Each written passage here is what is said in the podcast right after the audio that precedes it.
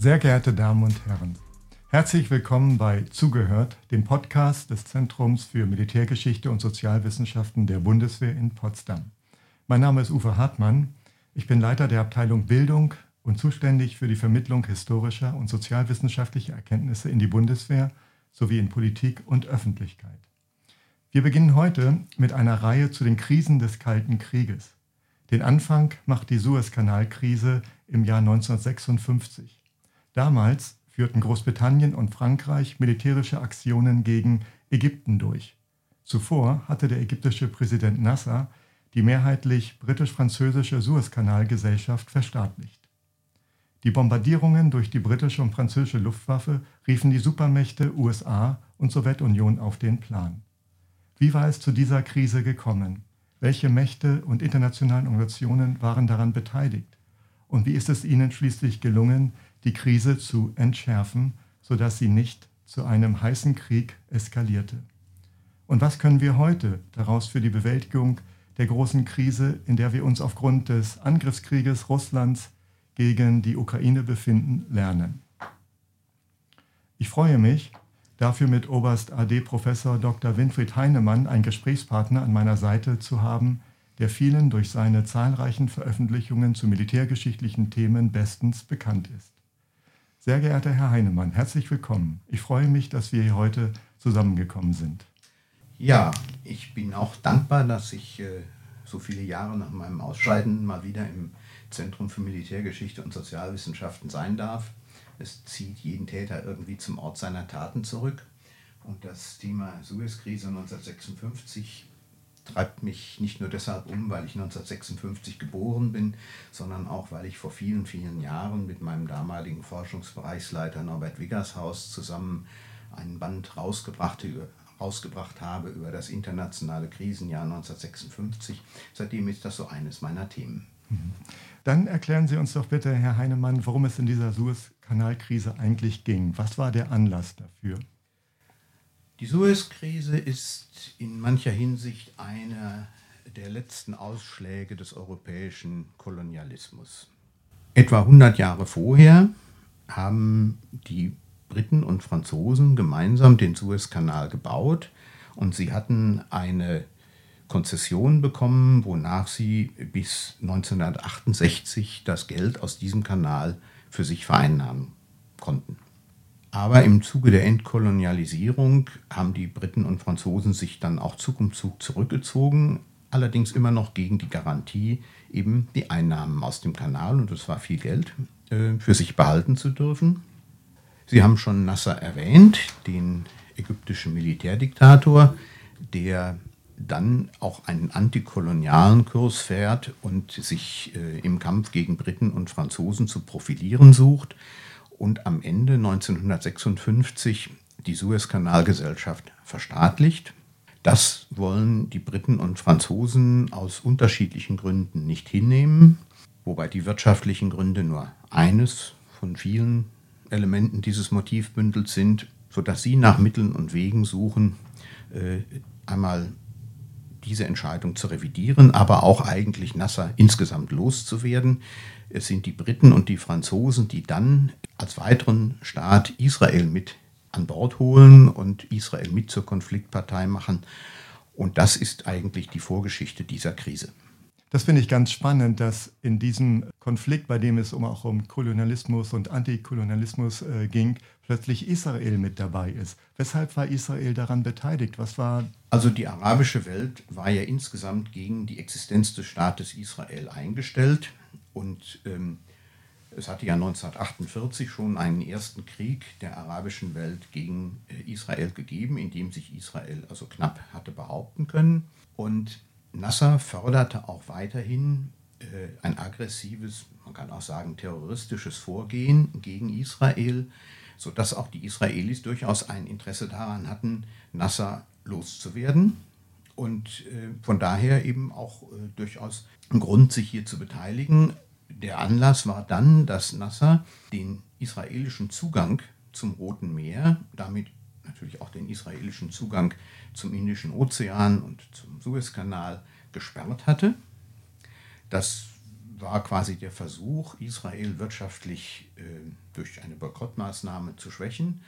Und äh, damit konnte Israel eigentlich nicht leben. Bedeutete das, dass Israel dann die Landoperation durchführte, während äh, Großbritannien und ähm, Frankreich sich mehr auf Luftoperationen konzentrierte? Ach, eigentlich sollte Israel nicht viel mehr machen, als überhaupt einen Angriff zu fahren. Auf dem Landwege, ja. Dann wollten die Briten und die Franzosen sich quasi als neutrale Schiedsrichter oben draufsetzen und quasi Israel und Ägypten jeweils äh, 10 Meilen, 16 Kilometer vom Kanal entfernt halten. Das hätte eben bedeutet, dass sie, die Briten und Franzosen, die Kanalzone dann wieder besetzt hätten. Äh, Israel sollte quasi nur einen Vorwand liefern für ein britisch-französisches Eingreifen, das man dann aber eben verkaufen konnte, nicht als ein anti-ägyptisches, sondern als ein quasi neutrales Vorgehen gegen zwei Kriegsparteien. Also wurde Israel instrumentalisiert von Großbritannien und Frankreich? Ja, so kann man das sagen. Ähm, wobei Israel eben durchaus eigene Interessen hatte, das ist äh, sicher richtig, aber es ging den Briten und Franzosen darum, einen Vorwand zu finden, äh, unter dem sie nun da der, in der Suezkanalzone eingreifen könnten. Ja, der Konflikt hat sich dann ja ausgeweitet. Die USA und die Sowjetunion traten ein. Äh, an sich war es ja ein ja, regionaler, damit begrenzter Krieg. Welche Interessen verfolgten die USA und die Sowjetunion? Warum haben sie sich beteiligt? Also das Interessante ist, dass noch 1948 die Sowjetunion Israel unterstützt hatte wogegen die Briten äh, quasi Israels Kriegsgegner mit gewesen waren.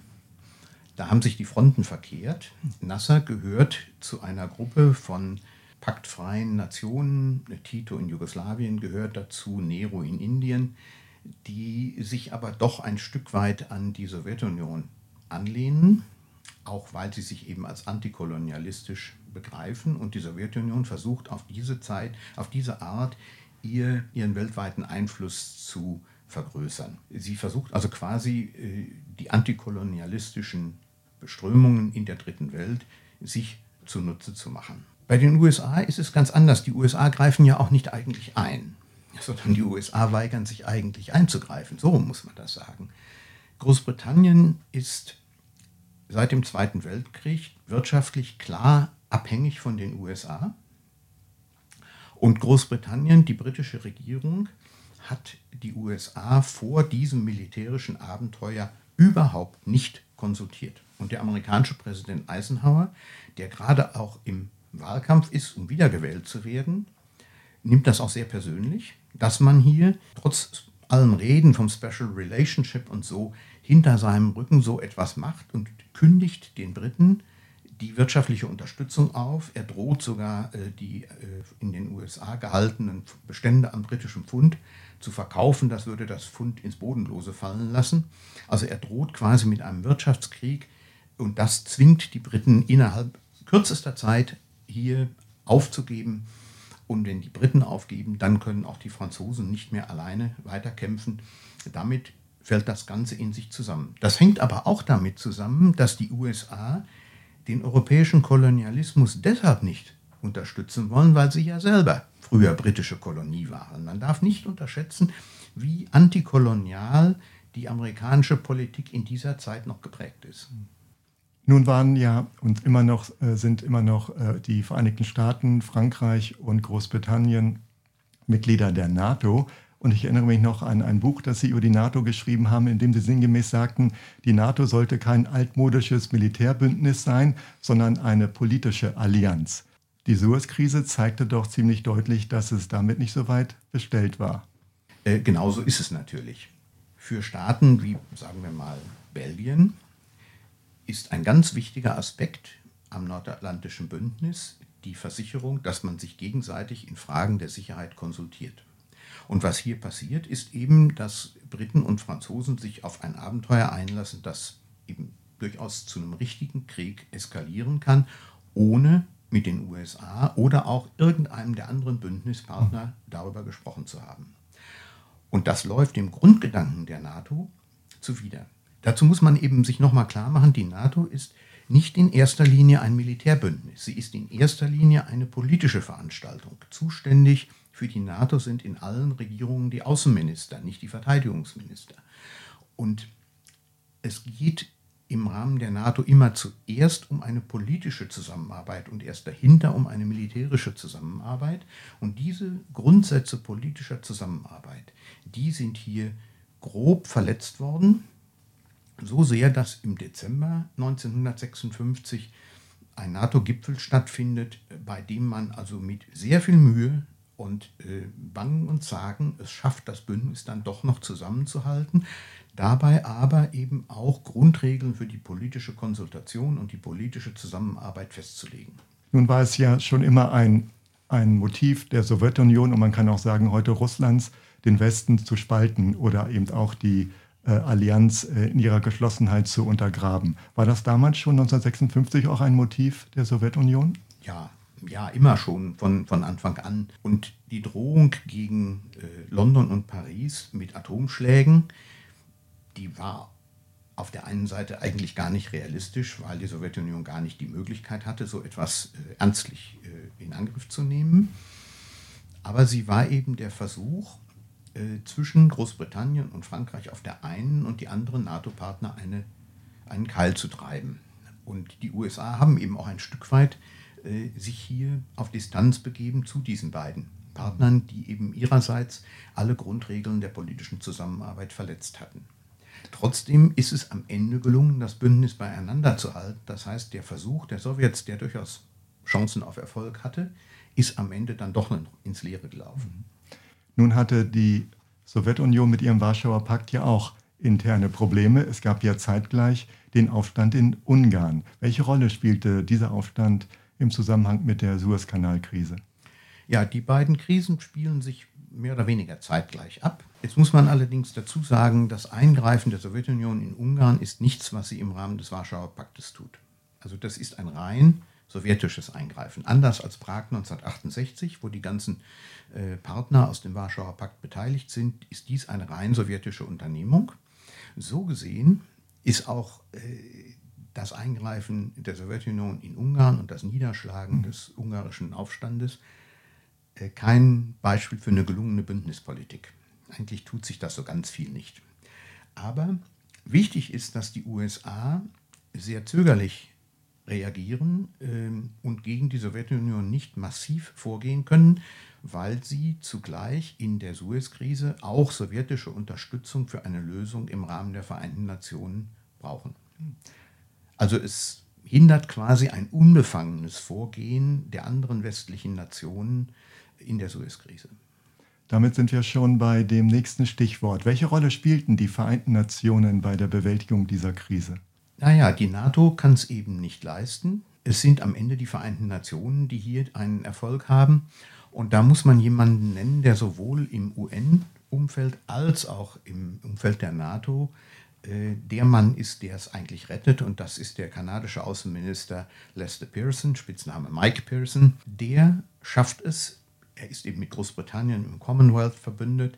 Äh, Kanada ist aber auch zu einem Teil französischsprachig, also er hat auch Beziehungen nach Frankreich. Ihm gelingt es im Rahmen der Vereinten Nationen eine Lösung zu zimmern, bei der zum ersten Mal UN-Friedenstruppen geschickt werden. Also wenn man will, Mike Pearson ist der Erfinder der Blauhelme, der erste Kommandeur dieser Friedenstruppe, die also da zwischen Ägypten und äh, Israel Stellung bezieht, ist auch ein kanadischer General. Hier ist am Ende die UN das Organ, das äh, die Lösung herbeiführt. Was später angesichts des Vetos aller Beteiligten immer wieder nicht so funktioniert hat. Hier hat es wirklich so funktioniert, wie man sich das ursprünglich vorgestellt hat. Lester Pearson hat dafür 1957, wie ich finde, sehr zu Recht den Friedensnobelpreis bekommen und er ist auch einer von drei NATO-Politikern, die im Dezember 1956 die Lösung zusammenbringen, die es schafft, dass das Bündnis also diese Krise überlebt. Also kann man sagen, dass die Krise auch etwas Zukunftsträchtiges äh, geboren hat, dass also äh, man im Rahmen der Deeskalation gelernt hat, wie man mit neuen Mitteln Krisen beheben, bewältigen kann? Ja, aber in Grenzen. Also diese Friedenstruppen bleiben bis 1967. Und dann fordert Nasser den Abzug der UN-Friedenstruppen, weil er ja einen Angriff auf Israel plant und da wären die im Weg und die ziehen auch ab. Aber bis dahin sichern die also für rund zehn Jahre doch die Situation, also den Frieden würde ich jetzt nicht sagen wollen, äh, die gespannte, aber eben doch ein Stück weit entschärfte Situation. Das ist ein Erfolg, dass am Ende die Friedenstruppen abziehen, ein bisschen auch mit äh, äh eingezogenem Schwanz um für den nächsten Krieg Platz zu machen. Das ist jetzt sicher nichts, was äh, zukunftsträchtig ist. Aber zukunftsträchtig ist eben auch, dass es der NATO gelingt, sich als Mittel der politischen Kooperation wieder neu zu etablieren. Das ist das, was in den 60er Jahren dann auch ein gemeinsames Vorgehen äh, des Bündnisses in der Entspannungspolitik ermöglicht. Das ist wahrscheinlich langfristig die zukunftsträchtigere Dimension. Ähm, wenn ich das richtig sehe, hat ja gerade Kanada bei der Gründung der NATO auch darauf gedrungen, die politische Dimension des Bündnisses äh, zu stärken. Äh, dieser Artikel 2 und 4, das waren ja, wenn ich das richtig erinnere, kanadische Initiativen. Ja, schon da spielt also Mike Pearson eine wichtige Rolle. Er ist es eben, der auch sagt äh, zu seinem damaligen Premierminister, also das, was wir hier vorhaben, ist mehr als ein klassisches Militärbündnis. Es ist eben eine politische Allianz, und es ist auch aus kanadischer Sicht eine Wertegemeinschaft. Auch deshalb ist es eben aus kanadischer Sicht ein schweres Versagen, dass diese politische Zusammenarbeit durch das britisch-französische Vorgehen so beschädigt worden ist. Schauen wir uns jetzt nochmal die anderen handelnden Personen an, also der Premierminister Großbritanniens oder Präsident Frankreichs und auch der Präsident der Vereinigten Staaten. Wie sind die denn aus dieser Krise hervorgegangen? Wurden sie beschädigt? Also Eden, der britische Premierminister muss kurz danach zurücktreten. Da spielt einmal zusammen, dass er eben hier äh, auch beschädigt worden ist und es spielt mit rein, dass er auch gesundheitlich schwer angeschlagen ist. Der französische Außenminister Christian Pinot muss auch seinen Hut nehmen. Äh, in Frankreich ist in der Vierten Republik der Präsident nicht so wichtig wie dann später in der Fünften Republik, wie wir das heute kennen. Ähm, also es trifft vor allem äh, den Außenminister.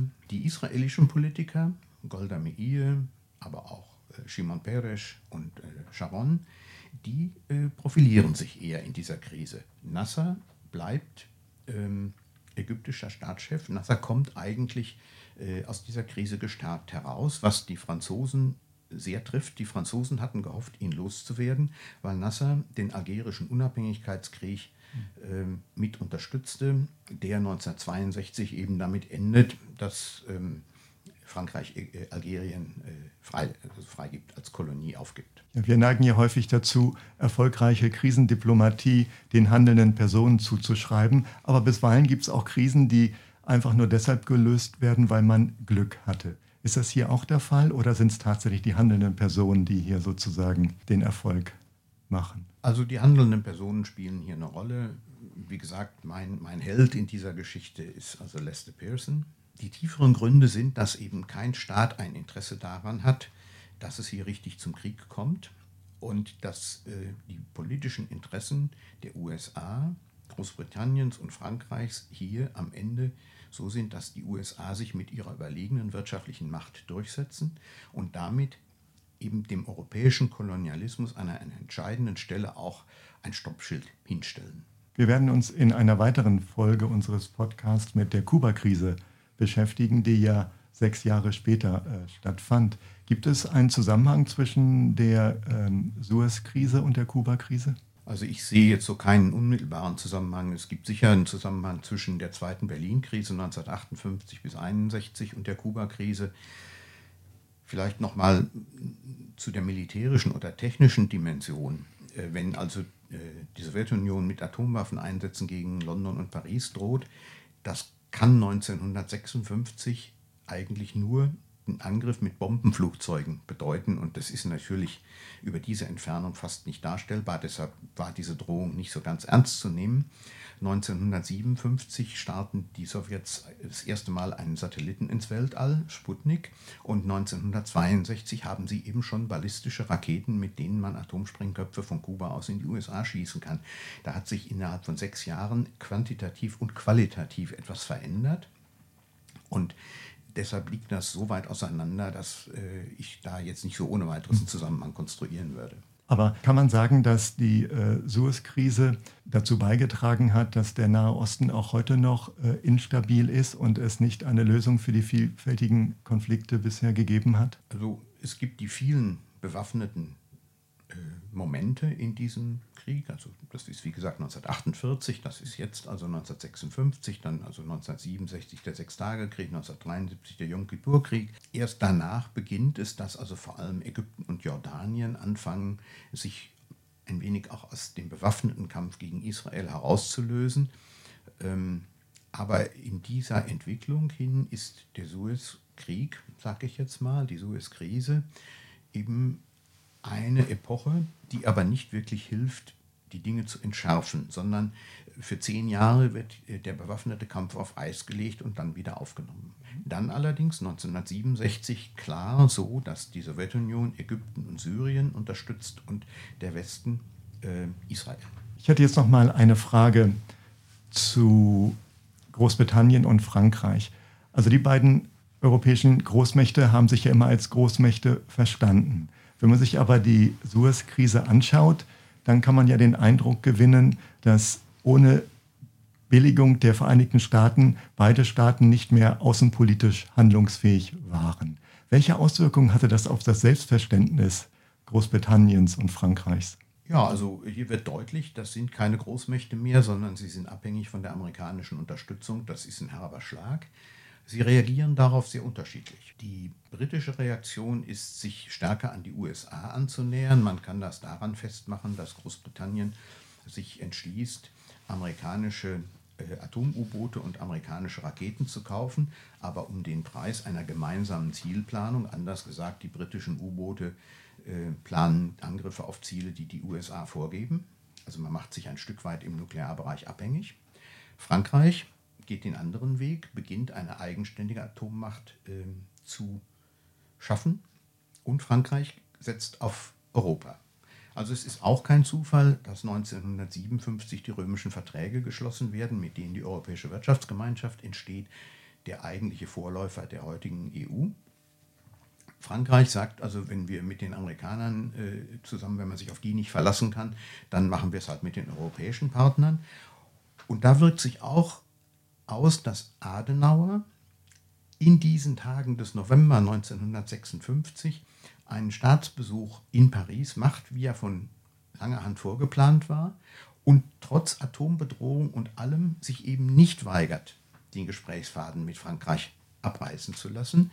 Das ist eben auch eine jener Grundlagen, die erforderlich sind, dass dann eine europäische Wirtschaftsgemeinschaft, eine europäische Gemeinschaft äh, wachsen und entstehen kann. Zum Schluss unseres Podcasts würde ich gerne noch mal einen Bezug zu unserer aktuellen Lage herstellen. Wir befinden uns hier erneut in einer großen Krise in Europa.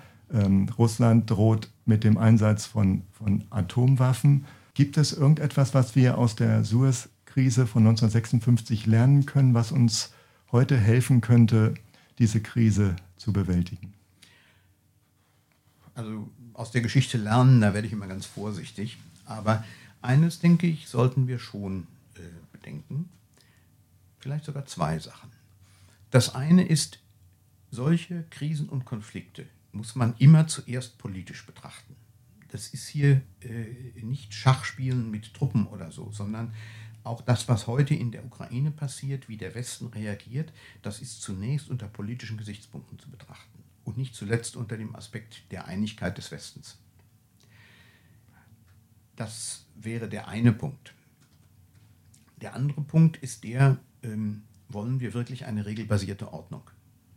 Also wollen wir Verträge, denen man dann auch trauen kann? Wollen wir, dass es zwischen den Staaten nach Recht und Gesetz zugeht oder soll das Gesetz des Wilden Westens greifen oder das Recht des Stärkeren, ganz wie man das ausdrücken möchte? Ähm, beides sind Aspekte, die vielleicht Kategorien beschreiben, mit denen wir auch die jetzige Realität äh, besser verstehen können. Aber mehr kann man aus der Geschichte, glaube ich, also Handlungsanweisungen kann man aus der Geschichte nicht entnehmen. Aber das Thema der, der Geschlossenheit der NATO, des gemeinsamen ähm, politischen Auftretens aller Verbündeten gegenüber einem ja, Gegner wie heute Russland, das ist denke ich, etwas, was man auch aus der Suezkanalkrise lernen könnte, denn damals war das nicht der Fall. Damals ist der Sowjetunion gelungen, die NATO-Staaten auseinander zu dividieren. Naja, eben eigentlich nicht. Also eigentlich ist es am Ende dem Bündnis gelungen, seine politische Kooperation äh, zu regulieren. Und das Bündnis hat, wie wir alle wissen, überlebt. Und zwar auch erfolgreich überlebt. Ist nicht nur als, als leeres Gerüst bestehen geblieben, sondern hat Fleisch und Muskeln angesetzt. Aber das bedeutet natürlich, dass auch heute diese Einigkeit des Westens gegenüber der Moskauer Politik ein ganz wichtiger Punkt ist. Ähm, das kann man vielleicht schon daraus entnehmen. Also die, der Westen ist in der Suez-Krise am Ende ähm, Russland gegenüber, der Sowjetunion gegenüber einig gewesen. Äh, der Westen hat gemeinsam eine Entspannungspolitik. Der Westen hat gemeinsam nach 1990 eine Politik äh, gegenüber den ehemaligen Mitgliedstaaten des Warschauer Paktes gefahren. Also diese Einigkeit des Westens hat sich über all diese Jahre durchgehalten zu einem guten Teil dank der politischen Zusammenarbeit im Nordatlantischen Bündnis. Aber sie muss trotzdem auch jetzt immer wieder neu aufrechterhalten werden. Vielen Dank, lieber Herr Heinemann, für das interessante Gespräch und auch ja, das positive Lernen aus der Geschichte heraus. Ja, meine Damen und Herren, vielen Dank für Ihre Aufmerksamkeit. Das war eine neue Folge des Podcasts des ZMSBW. Bleiben Sie uns gewogen und hören Sie auch bei der nächsten Folge über die Kuba-Krise aus dem Jahr 1962 wieder rein. Dankeschön.